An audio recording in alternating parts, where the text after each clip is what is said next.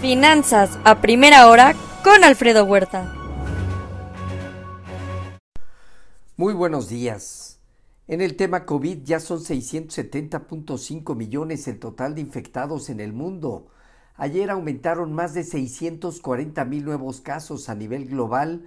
Estados Unidos registró más de 150 mil, alcanzando ya el 30.5% de su población ya con el tema COVID.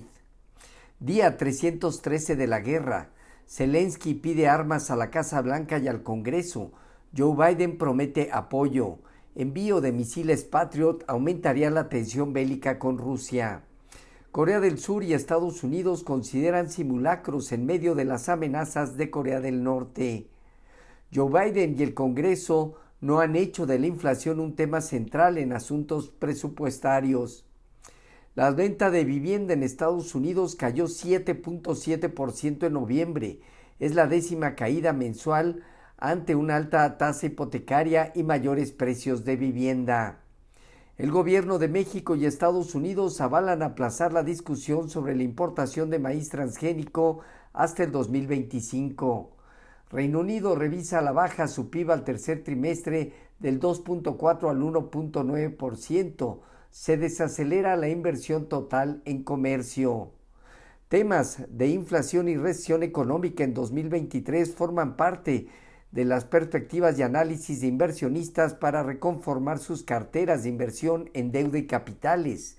El oro podría probar zona de 1.850 a 1.900 dólares en las próximas semanas.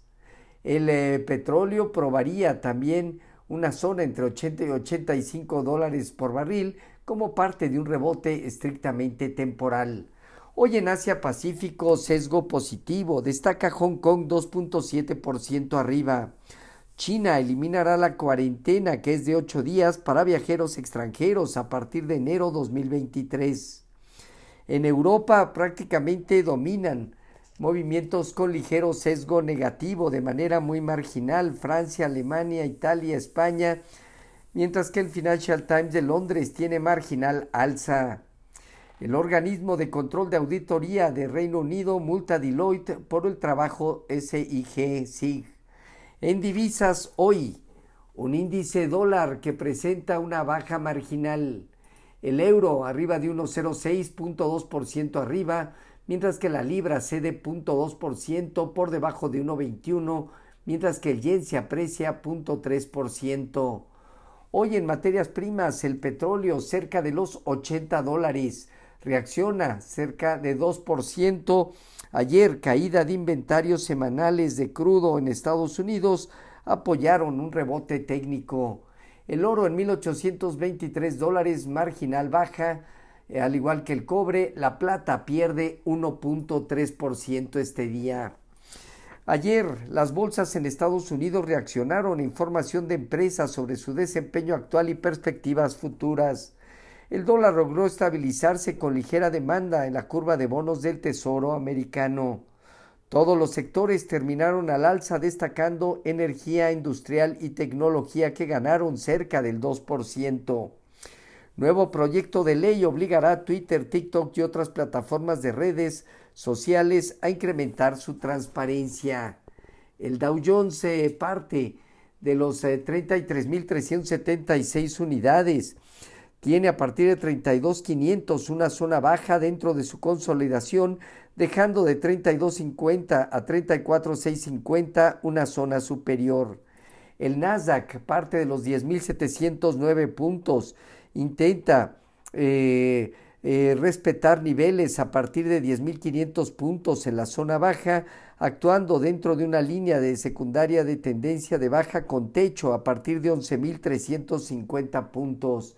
El Standard Poor's en 3.878 puntos tiene una zona baja a partir de 3.770 unidades y cualquier rebote de precios eh, conformaría o, llegaría a una zona a partir de los 4.000 puntos como resistencia. El rendimiento del bono a 10 años se colocó cerca de 3.68. Hoy estamos en niveles de 3.65, 3 puntos base abajo. Respecto a nuestros mercados, tipo de cambio en 19.65, apreciándose medio punto porcentual. El mercado sigue consolidando, dejando en 19.86 zona superior, 19.40 zona baja.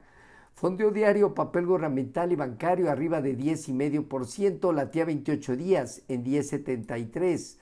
La bolsa terminó 0.57% arriba en 50.426 unidades con una baja operatividad.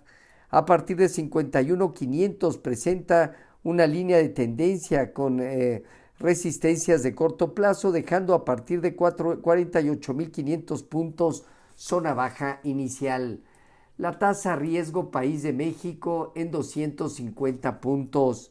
Este día se conocerá el PIB al tercer trimestre, tercera y última estimación en Estados Unidos, con su deflactor al tercer trimestre, solicitudes por seguro de desempleo, indicadores líderes a noviembre, emisión de bonos a cuatro y 52 semanas. En México, en un rato más, la inflación a la primera quincena de diciembre. También habrá dato de oferta y demanda agregada tercer trimestre. Los eh, futuros se mantienen hasta ahora con ligero sesgo negativo cercano al 0.2%, Dow Jones Standard Poor's y Nasdaq, tipo de cambio 19.67 a la venta, 0.1% de depreciación. Así, finanzas a primera hora con lo más relevante hasta el momento.